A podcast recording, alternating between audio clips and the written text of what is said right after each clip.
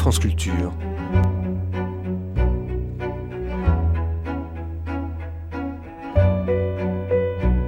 France Culture la nuit, une mémoire radiophonique.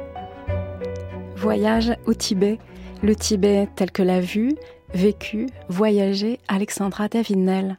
En 1924, elle entre à Lhasa, déguisée en mendiante, première occidentale à réussir cet exploit. Trente ans après son aventure, l'exploratrice raconte à la radio le toit du monde, le pays des neiges.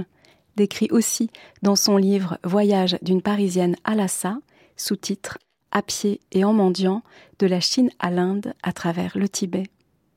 1955, sur la radio-télévision française chaîne nationale, série d'entretiens avec Michel Manol en neuf épisodes dans l'émission Le Tibet tel que je l'ai vu. À écouter tout de suite, troisième émission diffusée le 10 janvier 1955 et quatrième émission diffusée le 17 janvier 1955, où Alexandra Davinel nous parle des restes d'institutions féodales au Tibet, de la paysannerie, de l'organisation de la société tibétaine telle qu'elle l'a vue alors.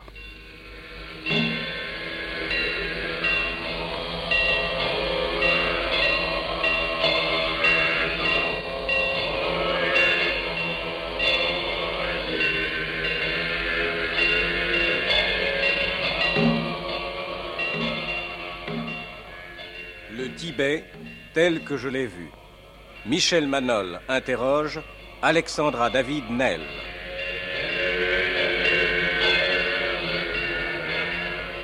Montage radiophonique Harold Portenoy.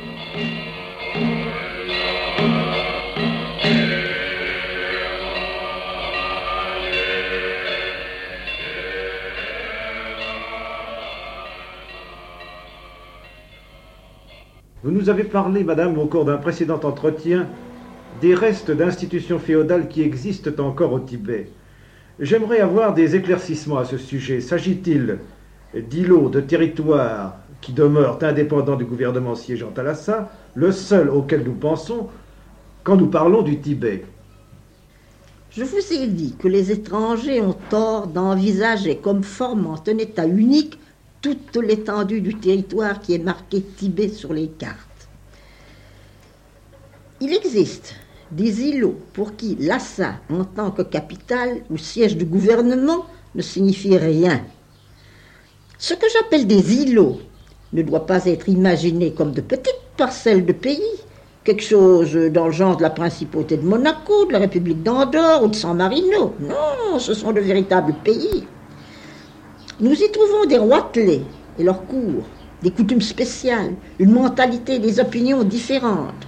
Les sentiments que les populations de ces différentes fractions du Tibet euh, entretiennent à l'égard des Chinois ne sont pas partout les mêmes. Surtout, ils ne sont pas toujours semblables aux sentiments que les autorités de Lhasa éprouvent. Nous pouvons donc en déduire que les mesures administratives et autres que la Chine pourra prendre au Tibet ne seront pas accueillis partout de la même façon. Nous verrons cela plus tard. Mais nous pouvons déjà prévoir quelque chose des réactions possibles en examinant ce qui concerne les rois clés et ceux qui les entourent. Évidemment, les idées dont les petits chefs et leurs dépendance sont imbus influenceront l'attitude qu'ils prendront envers la Chine. Parlez-moi donc un peu de ces roitelets dont nous ignorons l'existence en Europe. Il n'en existe plus beaucoup actuellement mais ils étaient nombreux autrefois. Ceux des régions de Nari et de Tsang ont été plus ou moins absorbés par le gouvernement de Lhasa. D'autres, au Tibet oriental, ont lutté pendant longtemps contre les Chinois. Pendant mon dernier séjour en 1938-1940, l'on s'y battait encore. Maintenant, le calme règne. Deux petits États, Sikkim et Bhoutan, situés sur les pentes des Himalayas, qui faisaient autrefois partie du Tibet, sont d'abord passés sous contrôle britannique. Maintenant, ils sont des protectorats de la République de l'Inde. Mais il existe encore quelques roitelets à peu près indépendants au Dirgui, à Nantchen, le long de la frontière du Gansu et du Sichuan, et aussi chez les Goloks, qui pendant longtemps ont eu des reines.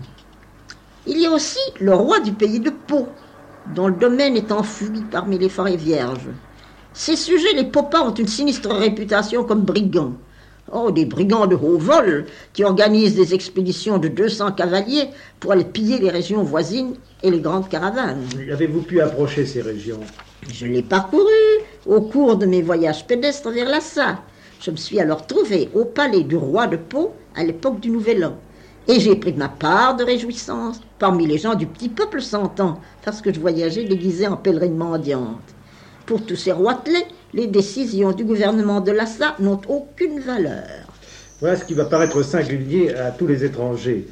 Et à la lumière de ce que vous me dites, les événements dont le Tibet pourra devenir le théâtre prendront un autre aspect. Mais puisque vous avez fréquenté quelques-uns de ces roitelets, ne voulez-vous pas me conduire chez l'un d'eux? Eh, C'est ça, partons en voyage.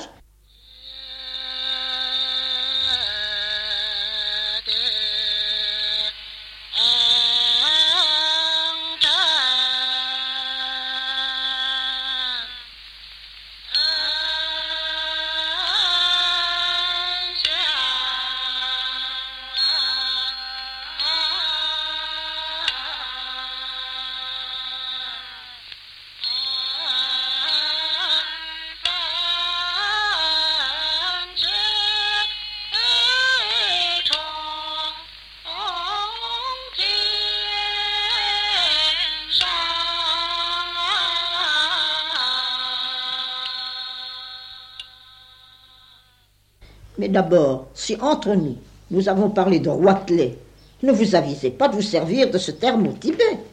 Il faut dire roi. Et même, ce nom ne correspond pas bien au terme tibétain qui est Gyalpo. Roi vient de regere, euh, ce qui signifie gouverner. Et on peut gouverner sans être un héros. Mais Gyalpo veut dire vainqueur. Ah, ça a une autre allure, n'est-ce pas? Le Gyalpo est un conquérant. En réalité, les Gyalpo tibétains ont rarement conquis quoi que ce soit. Mais leurs ancêtres, oh, leurs ancêtres Tous les Gyalpo se donnent une généalogie illustre, même une généalogie mythologique. Les histoires de vierges mères ne sont pas rares chez eux. Par exemple, une de leurs arrière-grand-grand-mères d'il y a dix siècles a, certains jours, avalé un grelon. Et dans ce grelon se trouvait la substance fécondante d'un dieu. Sur le fond de nos ancêtres féminins, c'est un rayon de lumière qui s'est posé un jour, et ce rayon était le véhicule du principe spirituel de notre Dieu. Et voici des naissances miraculeuses. Tous les peuples ont ces histoires dans leurs légendes. Au Tibet, on y croit encore. D'autres Gyalpo sont tenus pour être des avatars de déités, comme le Dalai Lama, qui est une sorte d'avatar de Chenrezig, je vous en ai parlé. À vrai dire, ce ne sont pas toujours les Gyalpo qui proclament leur auguste origine. Ceux que j'ai connus ne le faisaient pas, avec moi du moins. Ils souriaient de ces fables. Mais les gens de leur maison proclamaient très haut le caractère quasi sacré de leur maître, et les paysans, ces sujets, l'affirmaient avec une foi inébranlable. Cette croyance dans la haute supériorité du Gyalpo amenait comme conséquence une stricte étiquette, une étiquette puérile et souvent grotesque, et qui m'a maintes fois amusé. Ainsi, le Gyalpo a le droit d'orner le toit de son palais en y érigant des espèces de cylindres dorés que l'on appelle Gyaltsen, ce qui veut dire emblème de victoire. Si un de ses sujets s'avisait de placer un Gyaltsen sur le toit de sa maison, il serait condamné à payer une forte amende et naturellement devrait enlever l'ornement auquel il n'a pas droit. J'en ai érigé un sur ma maison à Digne, mais il n'y a pas de Gyalpo pour me mettre à l'amende. Le Gyalpo a également droit à un parasol d'honneur. L'ombrelle, c'est un emblème de royauté en Orient. Et quand le Gyalpo voyage, le parasol est tenu par un serviteur de rang supérieur qui chevauche immédiatement derrière son maître. Mais en théorie, il chevauche. Le parasol, qui doit être tenu au-dessus de la tête du Gyalpo, ne l'est pas toujours. Les sentiers de montagne et le tempérament assez capricieux des chevaux tibétains ne permettent guère au porteur du parasol de garder la distance protocolaire. Le plus souvent, il se trouve séparé de son seigneur. Et dans ce cas, on le voit galoper tenante au-dessus de son indigne tête de Manon, le beau parasol en soirée multicolore. C'est un spectacle habituel, les Tibétains ne s'avisent pas d'en rire. Le Gyalpo en voyage est aussi précédé de timbales. Ces timbales sont placées sur le cheval de l'homme qui en joue. Dès que le cortège du Gyalpo arrive en vue d'un endroit habité, des roulements de timbales annoncent son arrivée et la population qui se range alors au bord du sentier salue. Autrefois, ces petits États tibétains ne présentaient pas que des sujets comiques. Le Galpo, aussi infime qu'il fût, avait un pouvoir absolu sur ces sujets. Il prononçait assez rarement une condamnation à mort, mais s'il le faisait, il n'avait de compte à rendre à personne. Bien entendu, si par accident il lui arrivait de blesser ou de tuer un manant, oh, ça n'avait pas plus d'importance que si c'était agi d'un animal. Les choses ont déjà changé. Et d'où ces roitelets tiennent-ils leurs revenus? Des terres, de leurs états, que leurs sujets cultivent à leur profit, d'impôts qu'ils perçoivent, des dons qu'on leur offre, pour se faire bien voir, mais le plus souvent par un sentiment de ridicule gloriole, les pauvres sujets du Galpo lui offrent les choses dont ils ont le plus grand besoin eux-mêmes. J'en ai vu qui, ayant abattu un porc ou un mouton, s'empressaient d'en faire porter la carcasse au Galpo. Leur famille ne mangeait pas à sa faim. Elle se nourrissait d'un bouillon d'ortie sur lequel on saupoudrait un peu de farine. Mais le paysan exultait, se vantant d'avoir engraissé une bête pour son seigneur. Il y a peu à espérer dans le sens du progrès de gens qui ont une telle mentalité. Elle n'est d'ailleurs pas particulière aux Tibétains, on peut la retrouver ailleurs sous différentes formes.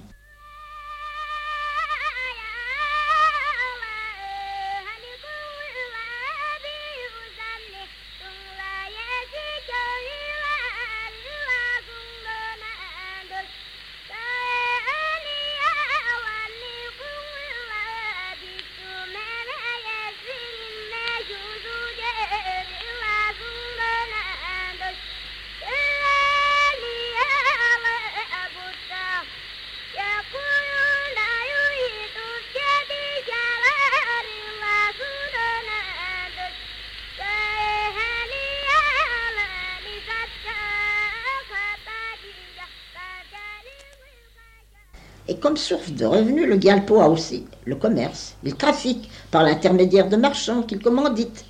Tous les Tibétains trafiquent. Enfin, le Galpo se fait des revenus avec les amendes qu'ils infligent. Il est le juge suprême dans son État. Mais cette question de l'organisation de la justice est toujours intéressante. Comment est-elle organisée dans ce petit État tibétain? Oh, à peu près de la même façon qu'elle est organisée dans tout le Tibet, c'est-à-dire qu'elle n'est pas organisée du tout. Il n'existe pas de code pénal au Tibet. Il n'en existe ni pour le gouvernement, soi-disant central de Lhasa, ni dans les petits États indépendants. Les Tibétains sont, je le crois, les gens les plus procéduriers du monde. Tous, ils ont toujours une contestation quelconque en train d'être débattue. Et bien entendu, ils s'adressent à des tribunaux. Et des tribunaux. Il n'y en a jamais eu jusqu'à présent. On vient d'en établir. Mais il faudra du temps avant que les gens s'adressent à eux. Les gens du peuple font appel aux premiers venus pour arbitrer leurs différences. Au Tibet septentrional, au Chingé, le pays des pasteurs vivant sous la tente, je voyais les pasteurs faire appel aux soldats chinois qui patrouillaient le pays. Ils s'en remettaient à eux pour faire l'office de juge. Dans les villages, on demande comme juge un ancien, ou le Richard local, ou l'autre des moines d'un monastère voisin. Dans le voisinage d'un Galpo, on s'adresse à lui, mais seulement s'il s'agit d'une affaire d'importance. Le Galpo ne daignera écouter les partis que s'il s'agit de gens suffisamment huppés pour qu'il puisse leur infliger une amende assez forte. C'est lui qui emportera l'amende, et quel que soit l'issue du procès, il y aura toujours une amende à payer. Souvent même une amende pour chacune des deux parties, pour le plaignant comme pour le défendant. Mais je ne comprends pas, celui qui gagne un procès est mis à l'amende comme celui qui perd. Vous me Ah. faites naviguer dans un monde bien curieux. Vous êtes au Tibet, vous êtes au Tibet. Mais j'entends bien, je suis au Tibet, sans doute. Vous me réservez encore bien des sujets d'étonnement. Mais à propos de cette singulière façon de rendre justice dans un petit État soumis à un roitelet, pouvez-vous m'en dire davantage? Très bien, très bien. Je vais vous initier au mystère de la procédure. Commençons par le haut, par la tête, le Galpo qui a droit de haute et de basse justice. Amener une cause jusqu'à lui n'est pas facile.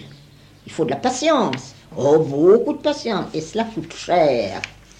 Le Galpo appelle, quand bon lui semble, les causes qu'il daigne connaître. Les plaignants peuvent être tenus dans l'attente toute une année.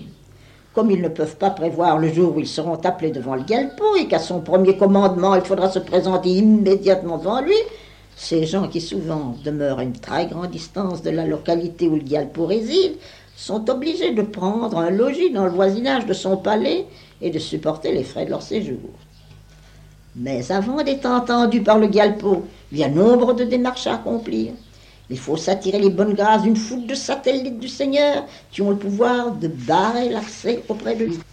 Ces familiers du pays s'échelonnent en gradation ascendante depuis le portier qui garde l'entrée des appartements du Yelpo jusqu'au ministre qui examine les causes et décide si elles valent la peine d'être soumises. La valeur des cadeaux offerts à ces divers individus augmente avec leur rang hiérarchique. Quand un plaignant est assez ambitieux pour vouloir être jugé par le Galpo en personne, l'importance du présent à lui offrir avant la première audience est considérable. Beaucoup de villageois n'ont pas les moyens de monter cette échelle jusqu'au sommet.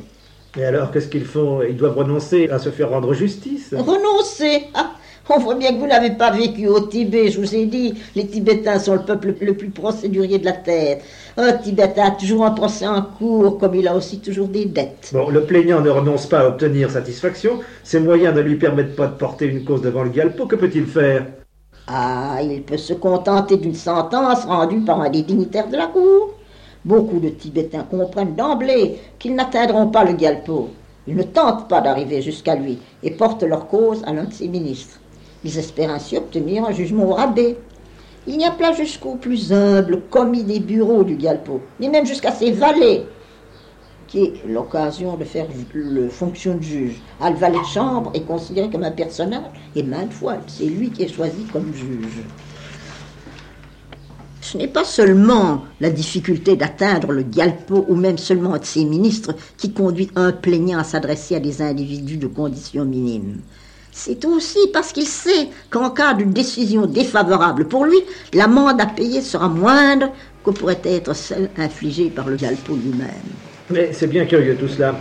Quelle mœurs singulière Les procès dont vous me parlez sont, je le comprends bien, ce que nous appelons des procès civils. Je suppose que le procès vise à obtenir une compensation des dommages et intérêts ou quelque chose de ce genre pour un tort qui vous a été fait.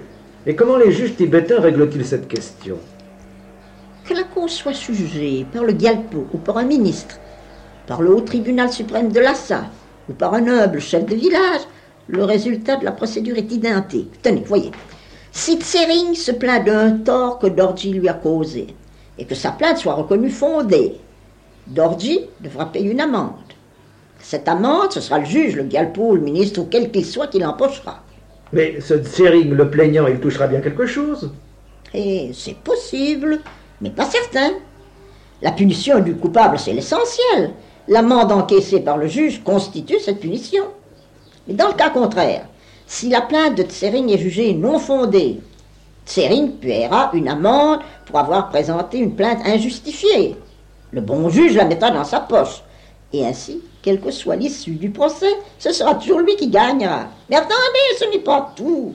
Avant que le jugement soit prononcé, Tsering et Dordi, tous les deux, ont déjà offert des cadeaux à tous les intermédiaires par qui ils ont dû passer pour se faire introduire et recommander auprès du juge. Maintenant que le juge a prononcé son arrêt, le gagnant doit offrir un cadeau au juge pour le remercier d'avoir décidé en sa faveur.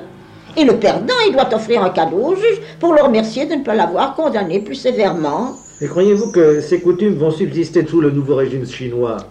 Oh, Il y aura des changements. Euh, les réformes que les Chinois ont déjà apportées euh, rendent le pouvoir des Gyalpo et des ministres beaucoup moindre que ce qu'il était autrefois. On n'imagine pas la crainte que tous ces gens inspiraient au menu peuple jusqu'au dernier des valets, au service d'un roi clé, d'un ministre ou d'un fonctionnaire quelconque, tous s'intitulaient Junkimi, c'est-à-dire homme du gouvernement.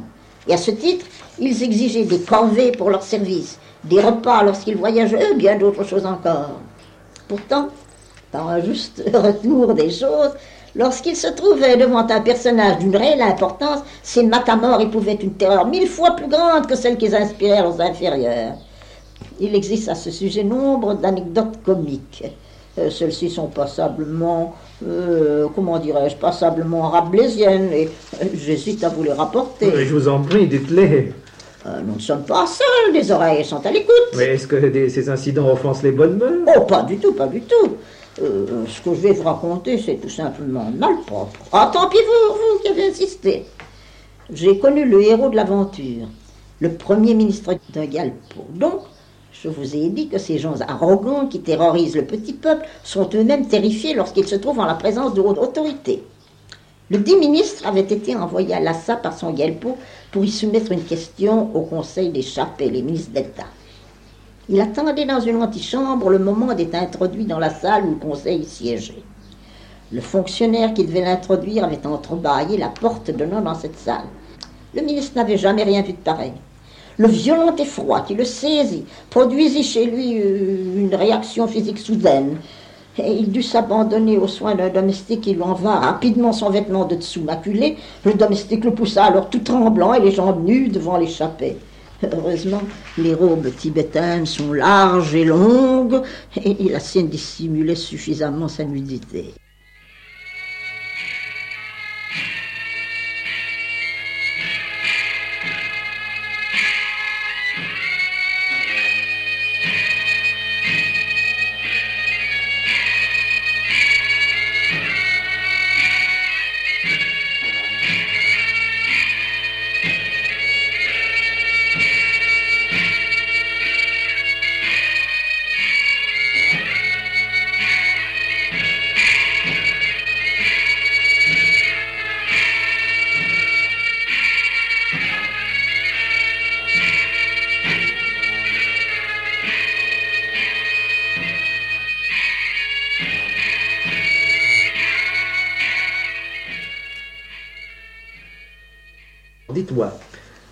Que je puisse me les représenter, ces roitelets tibétains ressemblent beaucoup à ce qu'étaient les seigneurs de nos pays au temps de la féodalité.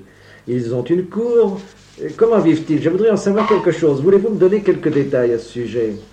On peut écrire tout un livre sur les Galpos, mais vous vous contenterez de quelques tableaux.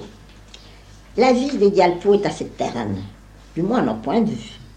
La cour, comme vous dites, ne sort de son engourdissement qu'au moment de certaines fêtes. La plus importante, celle-ci, est le Nouvel An. À ce moment, toute la maisonnée du Galpo s'agite, procédant aux préparatifs des réjouissances. Réjouissances au Tibet consistent principalement à manger et surtout à boire. Dans une maison riche, et naturellement chez un Galpo, le Nouvel An est célébré pendant un mois par une série de banquets.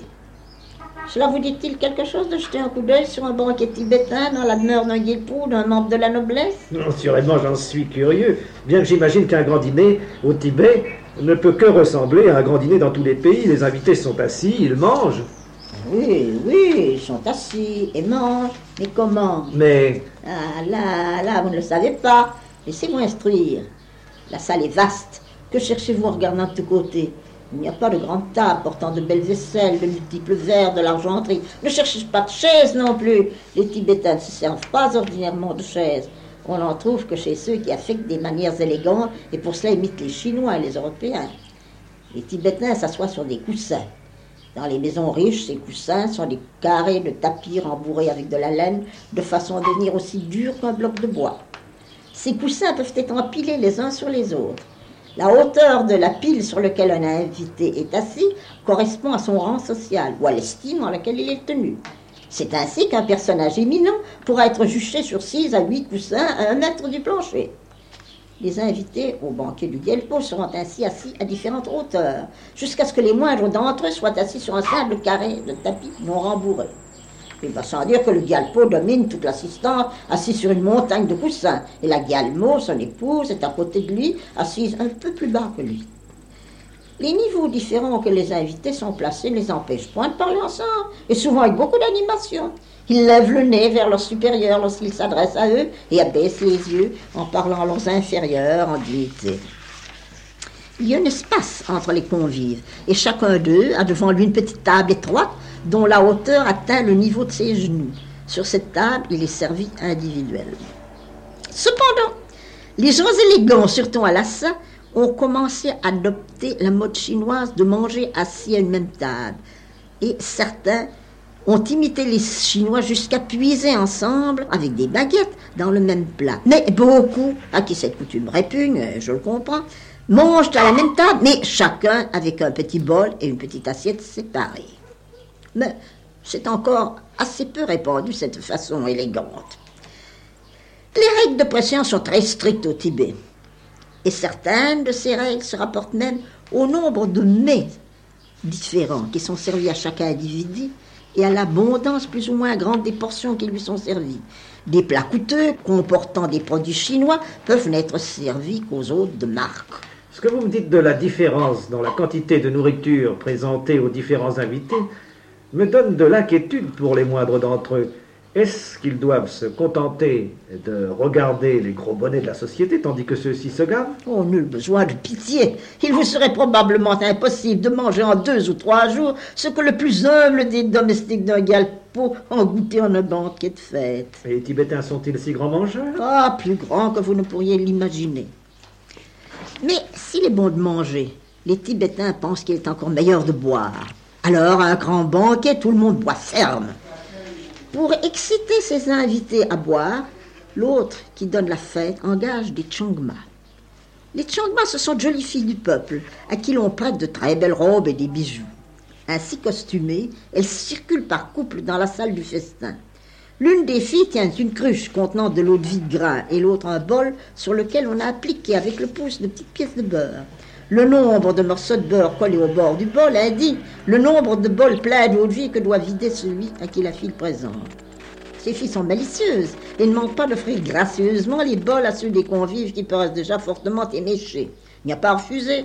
L'honneur de celui à qui le bol est présenté est en jeu. Il faut qu'il avale coup sur coup, sans broncher, le nombre de bolets indiqué par le nombre de morceaux de beurre. Mais ils vont devenir complètement ivres et tomber de leur pile de coussins. Oh non, non, ils n'en sont pas encore là. Les Tibétains ne s'enivrent pas pour si peu. Très souvent, après le banquet, on danse. Et comment danse-t-on au Tibet? Hommes et femmes marchent les uns derrière les autres autour de la salle. Ils ne se touchent pas. Leurs pas sont rythmés. Ils frappent du pied en cadence, agitent des écharpes. Il n'y a pas d'orchestre. Les danseurs chantent et s'entre-répondent en improvisant les paroles qu'ils chantent. Ils témoignent de leur finesse d'esprit et la propos spirituelle de leur répartie. Les Changma, portant la cruche d'eau de vie et le bol, déploient maintenant toute leur astuce. Elles offrent le bol orné de nombreux morceaux de à ceux dont les jambes deviennent molles. La compagnie s'esclaffe en guettant le moment où les victimes de ces belles filles vont s'affaler sur le plancher. Est-ce que ces ivrognes vont rester là pendant tout le temps qu'ils couvront leur alcool? Oh non, cela n'arrive que chez les gens de la basse classe. Les domestiques d'un ivrogne de conditions suffisamment distinguées le rapportent chez lui, souvent complètement inconscient. Et les gens de sa maison se trouvent flattés de ce que leur maître ait été si bien traité chez son seigneur. Et nous avons connu des mœurs quelque peu analogues en Europe. Chez certains de nos voisins du Nord, surtout des convives distingués, devaient plus d'une fois être ramenés à peu près inertes à leur domicile. Excusons donc ces braves Tibétains. Ne croyez pas, d'après ce que je vous ai dit, que tous les Tibétains sont et ivrognes. Oh, il y a au Tibet des gens qui sont strictement sobres. Il existe surtout une intelligentsia où l'abstinence est de règle générale. Ah, je suis heureux d'entendre cela. Ces gens respectables sont-ils nombreux? Ne les donne-t-on pas en exemple aux autres? Ils ne sont pas nombreux. Tous les Tibétains les louent grandement, en parole. Ils leur témoignent un profond respect, mais ils ne se privent pas d'exprimer entre eux leur opinion à l'égard de ces sages vénérables.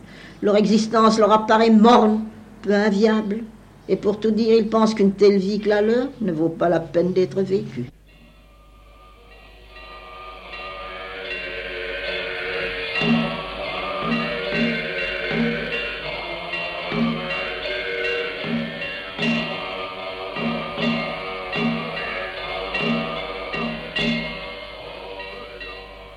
C'était Le Tibet tel que je l'ai vu.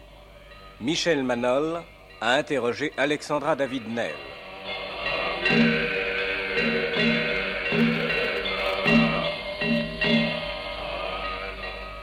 Montage radiophonique Harold Portenoy.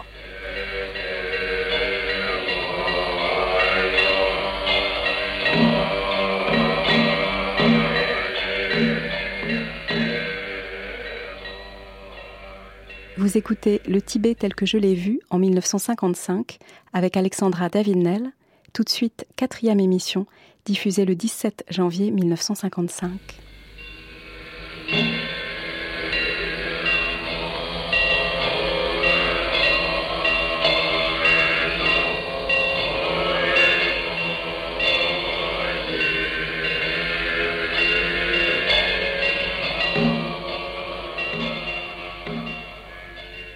Tel que je l'ai vu. Michel Manol interroge Alexandra David Nel.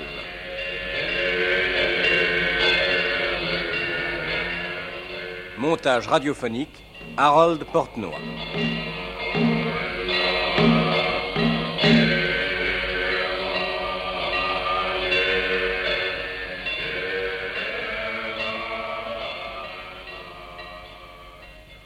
Dans un entretien précédent, vous avez tracé un tableau amusant des chefs locaux, les roitelets indigènes.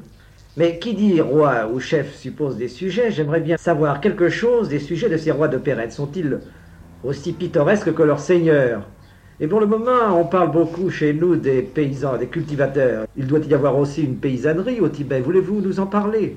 Évidemment, il y a des paysans au Tibet.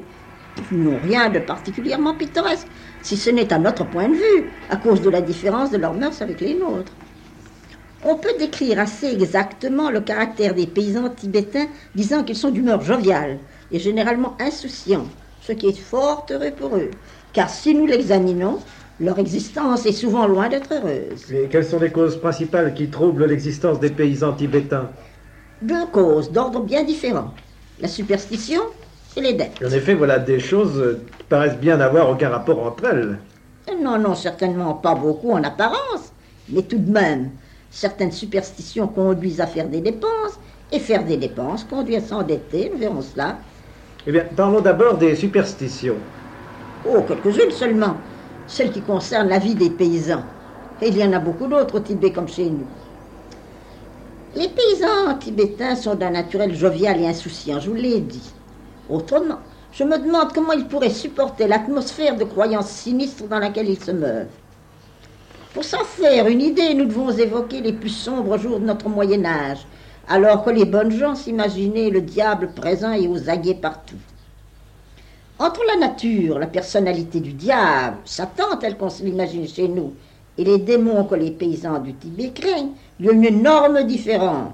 Je vous la montrerai un de ces jours prochains. Comprenez seulement aujourd'hui que le Tibétain des campagnes imagine que des êtres d'un caractère généralement malveillant existent partout autour de lui. Aucun geste ne peut être fait sans risquer d'irriter l'un ou l'autre d'entre eux. Mais c'est un véritable cauchemar. Comment peut-on supporter cela? Oui, c'est assez horrible et déconcertant, en effet. Aussi, les Tibétains préfèrent s'en tenir à l'idée d'un individu de notre monde qu'il est possible d'atteindre et de pacifier lorsqu'il se fâche. Mais qui est cet individu? Où est-il? Ah, c'est encore un mystère. Mais que fait le Tibétain pour dépister les individus d'un autre monde qui veulent lui nuire? Ah, Il y a pour cela de multiples moyens. Tous exigent l'intermédiaire d'experts en l'art de cette découverte des ennemis invisibles. Par conséquent, ces artistes devant être payés, les dépenses commencent. Elles s'accumulent aussi quand il s'agit de maladies, car toutes les maladies, du moins les Tibétains le croient, sont causées par des démons. Pour contrecarrer l'action néfaste de ces démons, les Tibétains se ruinent en cérémonies religieuses et pour survenir à ces dépenses, ils contractent des dettes. Il y a là un effet naturel du désir que nous avons d'éviter de la souffrance à ceux que nous aimons et de conserver en vie. Est-ce un sentiment louable?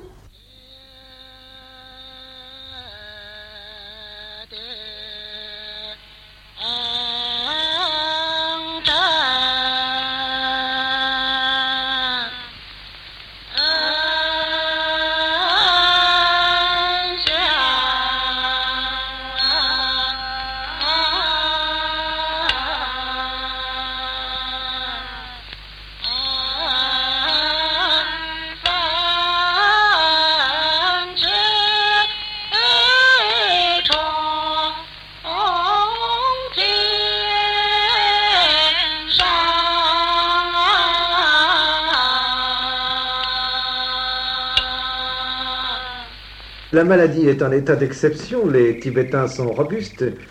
Ils n'ont donc pas souvent besoin de faire appel aux sorciers pour les guérir. Les occasions de s'endetter à ce propos ne doivent donc pas être très nombreuses. Les occasions de s'endetter sont très nombreuses pour un Tibétain. Il me faudrait beaucoup de temps pour vous les énumérer en détail. Je vais me borner à vous en signaler deux. Tout d'abord les Et funérailles. comment on s'endette à propos de funérailles? Et certainement, c'est même souvent à leur propos que les pauvres Tibétains s'endettent le plus. Les Tibétains sont vaniteux. D'une vanité sans borne lorsqu'il s'agit de faire à leur mort des funérailles fasteuses. Il s'agit de rivaliser avec les voisins, avec les membres de sa propre famille, afin que son mort, son mort à soi, soit plus honoré que l'ont été les morts des autres. Le père de Tsarine, par exemple, meurt. Tsarine tiendra à ce que l'on parle dans toute la région de la prodigalité dont il a fait preuve pour ses funérailles. Il veut que non seulement on en parle sur le moment, mais qu'on s'en souvienne pendant longtemps. Il faut que l'on répète. Tsering a invité vingt lamas à venir lire les écritures sacrées devant le corps de son père. Ils ont lu pendant quinze jours, ou plus longtemps, et pendant tout le temps que le cadavre est resté à la maison. Chez les Tibétains, comme chez les Chinois, on garde longtemps les corps des morts avant de procéder aux funérailles. Conserver le cadavre longtemps dans la maison est considéré comme un signe de respect donné au défunt. Chez les Chinois, au bout de quelques jours, on enferme le corps dans un cercueil et l'on conserve le cercueil à domicile. Chez les gens riches ou de haute situation sociale, le cercueil peut rester exposé dans une chambre d'appareil pendant plusieurs mois. Mais les Tibétains ne font pas usage de cercueil. Mais vous dites qu'ils gardent les corps pendant un temps assez long chez eux. Comment cela? S'ils ne sont pas enfermés dans un cercueil, ils doivent se décomposer, et alors comment les garder chez soi? Hmm. Est-ce que vous seriez curieux de détails macabres par hasard? Pas précisément, pourtant, je suis en effet curieux de ce qu'il en est au Tibet. Je n'ai jamais rien lu à ce sujet dans les livres qu'on a écrits sur le Tibet. Et Vous n'en avez rien dit non plus dans les vôtres. J'ai lu euh, Le voyage d'une Parisienne à Lhasa, parmi les mystiques et les magiciens du Tibet, au pays des brigands gentilshommes, à l'ouest barbare de la vaste Chine, où vous dépeignez le Tibet oriental. Enfin, le dernier, tout d'actualité, le vieux Tibet face à la Chine nouvelle. Vous voyez que je vous ai lu. Et je ne me rappelle rien concernant ces corps que l'on conserve longtemps chez soi. Alors, dites-moi, comment cela se fait-il? Les corps sont-ils embombés Je vois que vous avez lu quelques-uns de mes livres. Très flatté. J'en ai écrit d'autres encore. Quand vous aurez des loisirs, je vous en recommande la lecture. Mais ne plaisantons pas, je vais vous renseigner. Les Tibétains pauvres n'embaument pas les morts. Ils se contentent de les faire asseoir sur un chaudron. Vous voulez dire qu'ils les font cuire? Non, le chaudron ne sert pas à cela. Vous devez d'abord savoir que les Tibétains ne laissent pas les cadavres étendus dans la position couchée. Dès que la personne est morte, on plie ses membres de façon à la mettre les jambes repliées dans la posture que vous voyez aux statues des Bouddhas. Les mains sont jointes, les paumes se touchent dans une attitude de prière ou de salutation. Pour faire tenir le mort dans cette position, on l'attache avec plusieurs écharpes, puis on habille le corps, on l'habille à l'envers. C'est-à-dire que ses gilets et ses robes, au lieu d'être attachés sur le devant, comme c'est normal, sont attachés sur le dos. C'est quand tout cela est fait qu'on pose le corps sur un chaudron rempli de grains. Avez-vous deviné pourquoi? Je vous avoue que je ne vois pas très bien. Ah, vous avez voulu des détails. Mais c'est pour que les liquides provenant de la putréfaction puissent s'écouler dans ce récipient et être absorbés par le grain qui s'y trouve, au lieu de salir la pièce où se trouve le cadavre. Ne vous attristez pas à cause de la perte que le fermier pauvre subira du fait de ce grain sali. Le grain ne sera point perdu. Il sera utilisé pour faire de la farine et pour être transformé en bière, tout comme le grain provenant directement des champs.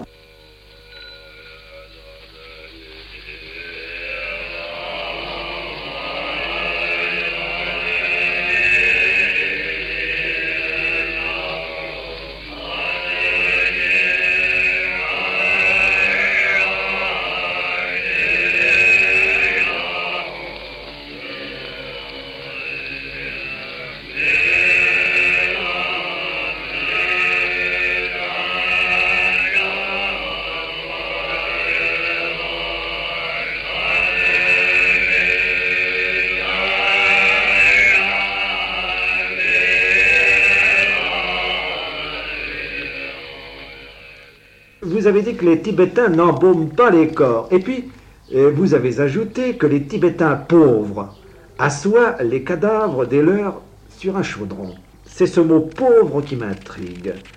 Et, les Tibétains riches, que font-ils des corps de leurs morts? J'imagine qu'eux aussi les gardent longtemps chez eux avant de procéder aux funérailles. Il en est bien ainsi. Deux procédés de conservation des corps sont connus au Tibet. Mais on ne les emploie que pour les corps de très grands personnages, presque exclusivement des lamas, des grands lamas. Premièrement, le corps assis en posture de méditation est placé dans une caisse remplie de sel.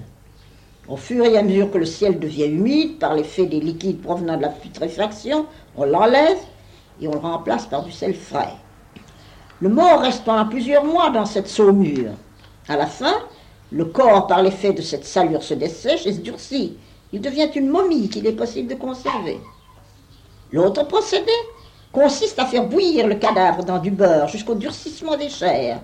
On peut aussi obtenir une momie de cette manière. Ces momies-là se dénomment mardong.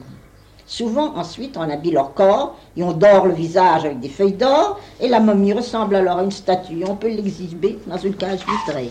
Et je vous le répète, ceci ne se fait que pour les grands lamas. Les autres sont incinérés, comme sont la majorité des Tibétains, après un séjour plus ou moins long dans leur demeure. Du moins, ils sont incinérés dans les régions boiseuses. Quand il n'y a pas de bois, ils sont coupés en morceaux et livrés aux vautours. Mais vous m'écoutez distraitement, votre esprit est ailleurs. Vous voulez me demander quelque chose? Oui, c'est vrai, je suis resté sous l'impression de ce grain pollué que l'on consomme. Qu'advient-il du sel et du beurre dans les autres cas?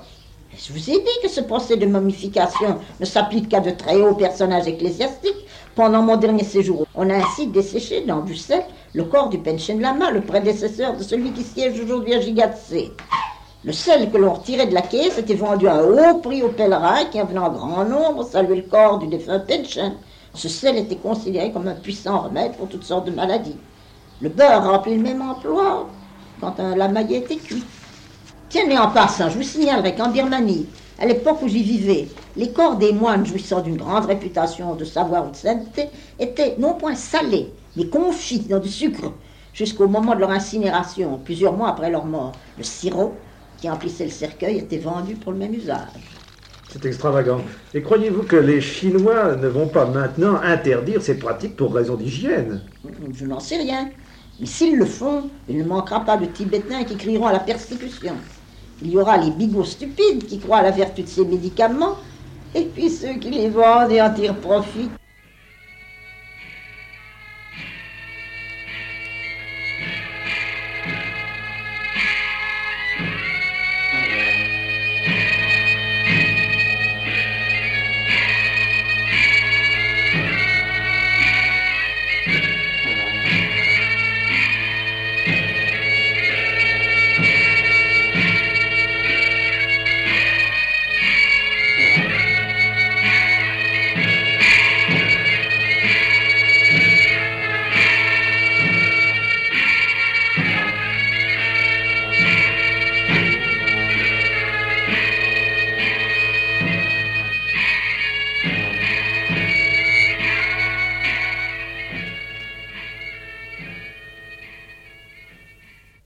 Que les Tibétains s'endettent à l'occasion des funérailles. Voulez-vous que nous y revenions? Euh, Vous n'avez peut-être pas tout dit quant aux dépenses euh, que les Tibétains font euh, à l'occasion des funérailles. Vous avez mentionné leur désir d'éclipser leurs voisins et leurs proches en déploiement de faste, et vous avez indiqué qu'une manière de le faire est d'inviter un nombre aussi grand que possible de lamas qui réciteront des textes religieux pendant plusieurs semaines dans la maison du défunt. Y a-t-il d'autres manières pour le Tibétain de dépenser son argent à cette occasion? Oui, Sérine doit aussi tenir table ouverte pour tous ceux qui entreront chez lui pour assister aux funérailles de son père. Il n'y a pas d'invitation. La porte de la maison où il y a un mort est ouverte à tout venant. Et il eut d'usage que quiconque se présente doit pouvoir manger et boire à son gré. Et le nombre de ceux qui se présentent est toujours important. La coutume veut que tous ceux qui viennent aux funérailles fassent un cadeau en nature ou en argent aux parents du défunt. Et ceux-ci notent soigneusement les noms de ceux qui ont donné les cadeaux et la nature du cadeau donné. Hum, Voilà qui est curieux. Et à quoi sert cette liste? Comment Vous ne vous en doutez pas? Elle sert d'aide-mémoire. Si un décès se produit dans la famille de Senam qui a donné un cadeau à Tsering dans une occasion analogue, alors Tsering n'aura qu'à consulter sa liste. Il y verra ce qu'il a reçu de Senam, un kilo de beurre, trois pièces de monnaie d'argent ou n'importe quoi. Et il pourra proportionner le cadeau qu'il fera à son tour à Senam de façon à ce que la valeur de son cadeau équivaille à celle du cadeau qu'il a même reçu précédemment. C'est merveilleux, quelle comptabilité. Vous aviez bien raison de dire que tous les Tibétains ont l'instinct du commerce implanté en eux. Mais revenons aux dettes, aux dettes qui s'accumulent, m'avez-vous dit. Et voilà. Les cadeaux que le paysan reçoit en cette occasion ne correspondent jamais, il s'en faut beaucoup, à ce que les funérailles lui ont coûté.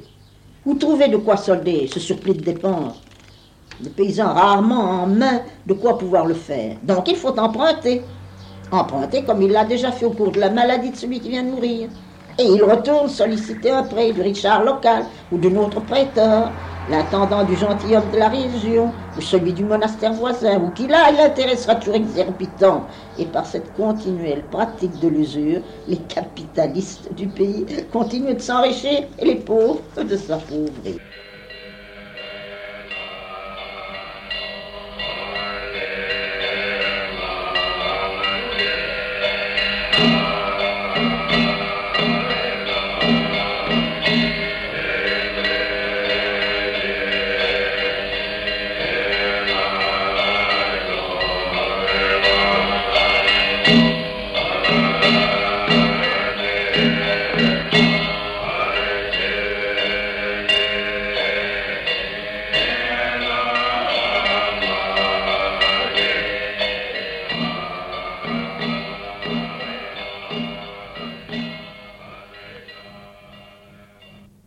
Paysan tibétain est induit à contracter des dettes en beaucoup d'autres circonstances. Il y a surtout le paiement des impôts. Jusqu'à ces derniers temps, les impôts se percevaient au Tibet de la façon baroque suivante. Voici ce qui avait lieu. Le fonctionnaire de Lhasa qui se soit incombé faisait savoir au gouverneur de province combien ils avaient à verser pour leur part. Il appartenait à ceux-ci de s'approvisionner de ces fonds de la manière qui leur conviendrait. Le gouverneur de la province indiquait à chaque fonctionnaire chef d'un district situé dans sa province la somme qu'il aurait à lui envoyer. À son tour, le chef de district agissait de même envers les chefs des villages. Maintenant, c'était au chef de village de voir comment répartir entre les paysans qui ressortissaient de lui la somme qu'il avait à apporter au chef de district. Le chef de village savait lire. Tout au moins, il le savait suffisamment pour déchiffrer sur le papier administratif le chiffre de la somme qu'il devait lever. En cela consistait sa supériorité sur ses administrés complètement ignares. Il calculait, il supputait combien il pourrait tirer de Tsunduk, de Dorji, de Tsering, de Sunan, etc. Quelquefois, la répartition des taxes était laissée entièrement à son bon plaisir. Dans ce cas, tout était sale. D'autres fois, une liste des contribuables avait été dressée par le chef de district et cette liste mentionnait la somme réclamée individuellement à Tsundou, à Dorji, etc. Et si la somme à payer était fixée, comment le collecteur pouvait-il duper ses administrés? Rien de plus aisé, puisque ses administrés ne pouvaient pas lire ce qui était inscrit sur la liste des perceptions. Le chef allait chez Tsundou, qui était taxé de 30 tankas. Le tanka, c'était une monnaie tibétaine. Tsundou lui disait-il, une fois d'impôt est venue, tu dois payer 50 tankas. Exclamation de Tsuntu, lamentation. Comment je pourrais-je donner 50 trancas Je ne les ai pas. Ah, à cela, je ne puis rien, répondit le chef. C'est l'ordre. Il faut me donner 50 trancas. Les lamentations recommençaient. Le fermier offrait un cadeau au collecteur pour la mettre Ne pouvait-il pas obtenir un rabais? Non, il ne fallait pas y songer. Et le chef s'en allait en portant le cadeau, beurre ou farine d'orge ou autre chose, et annonçait qu'il reviendrait toucher l'impôt. Je suppose que Zundup peut se désoler. Il y avait de quoi se désoler. Pour s'acquitter, qu'il allait devoir emprunter à quelques Richards des environs. Et les intérêts sur les prêts montent au Tibet un taux fantastique, généralement 50%, quelquefois davantage. Pour une mesure de grain prêté, on doit en rendre deux. Mais c'est absolument terrible. Sundouk retournait voir le chef de village, lui apportant de nouveaux cadeaux. Et le jeu pouvait se poursuivre longtemps, j'abrège. Finalement, le chef du village, simulant la terreur à la pensée du châtiment qu'il pourrait encourir, pour ne pas avoir touché la somme exigée, il acceptait que Tsunduk ne lui verse que 40 trancas au lieu des 50 demandés tout d'abord. Ah, Tsunduk se confondait en remerciements, offrait encore des cadeaux et donnait les 40 trancas, persuadé qu'il s'était tiré heureusement d'affaire. Comme il n'avait été taxé que pour 30 trancas, le chef du village profitait de la différence, soit les 10 trancas qu'il empochait et les cadeaux en plus. Est-ce que la même comédie se jouait aux échelons supérieurs? Bien sûr, le gouverneur avait demandé au chef de district plus qu'il ne lui fallait pour envoyer à Lhasa. Malgré cela, il trouvait toujours des prétextes à présenter pour excuser son impossibilité de se acquitter envers le trésor. Les contribuables avaient souffert de mauvaises récoltes ou d'autres maux, mais ils ne payaient pas ou ne payaient qu'à demi, d'où l'ordre de recommencer la perception. Et de haut en bas, les fonctionnaires, grands et petits, recommençaient à tondre le menu peuple des illettrés, incapables de vérifier s'ils devaient règlement ce qu'on leur réclamait. Et croyez-vous que les Chinois changeront ce mode d'impôt? Ils s'y emploient déjà, en y substituant des méthodes qui se rapprochent davantage de celles de nos pays, ou même qui sont identiques à celles qui nous sont appliquées. Les naïfs tibétains ne seront plus exploités de la façon que je viens d'expliquer. Cela revient-il à dire qu'ils auront moins à payer? Ah, rien n'est moins certain. Ils paieront peut-être davantage qu'au temps où les chefs de village, chefs de district et autres gredins les pressuraient. Seulement, ce qu'ils paieront sera utilisé à leur profit, en grande partie tout au moins.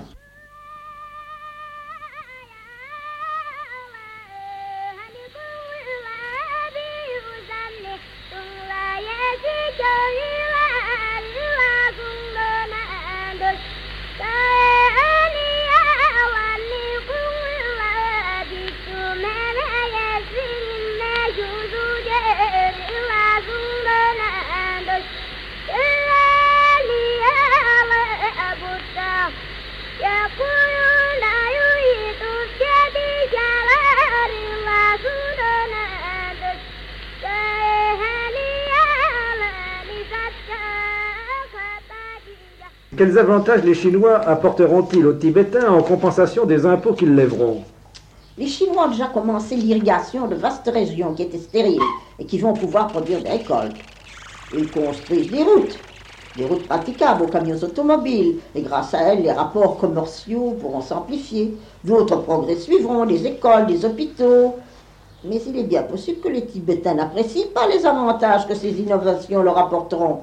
Ah, je les connais assez pour savoir que bon nombre d'entre eux s'insurgeront contre ces nouveautés.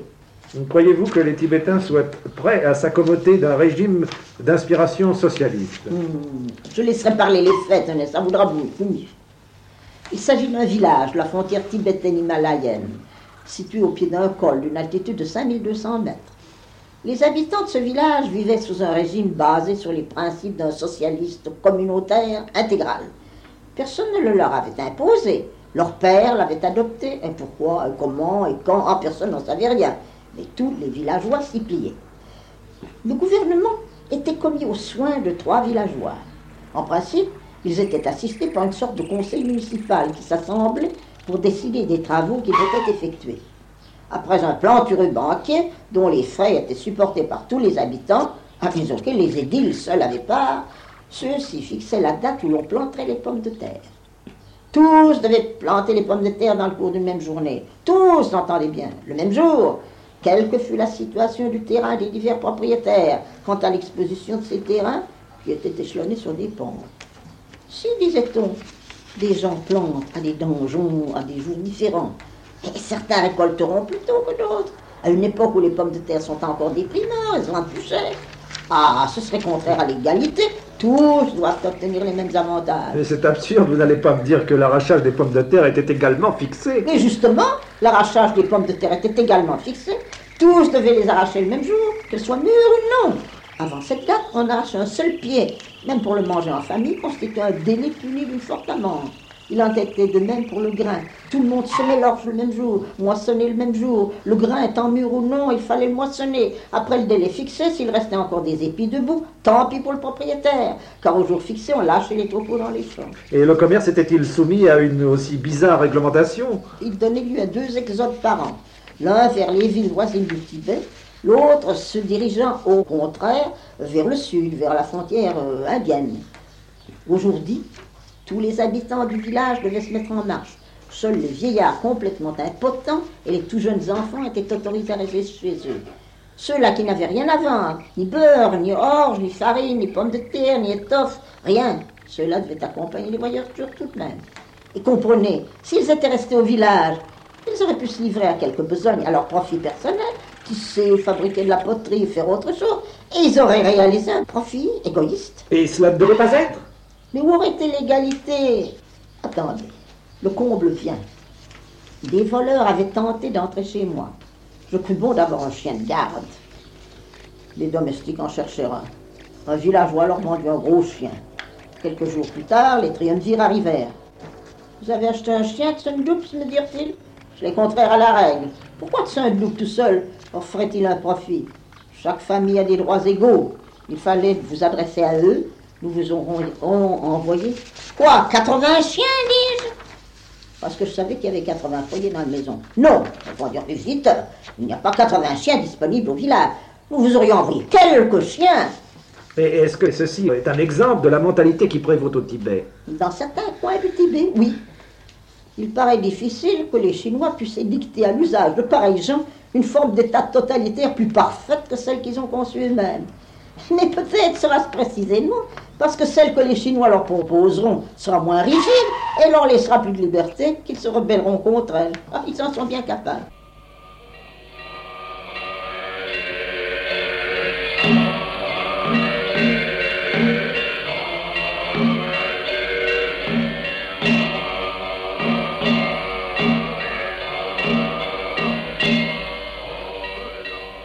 C'était Le Tibet tel que je l'ai vu. Michel Manol a interrogé Alexandra David Nel.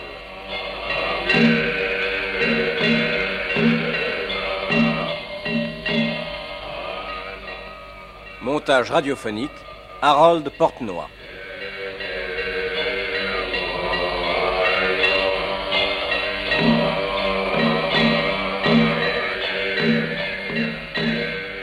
C'était le Tibet tel que je l'ai vu avec Alexandra Davinel sur la radio-télévision française chaîne nationale en 1954-1955.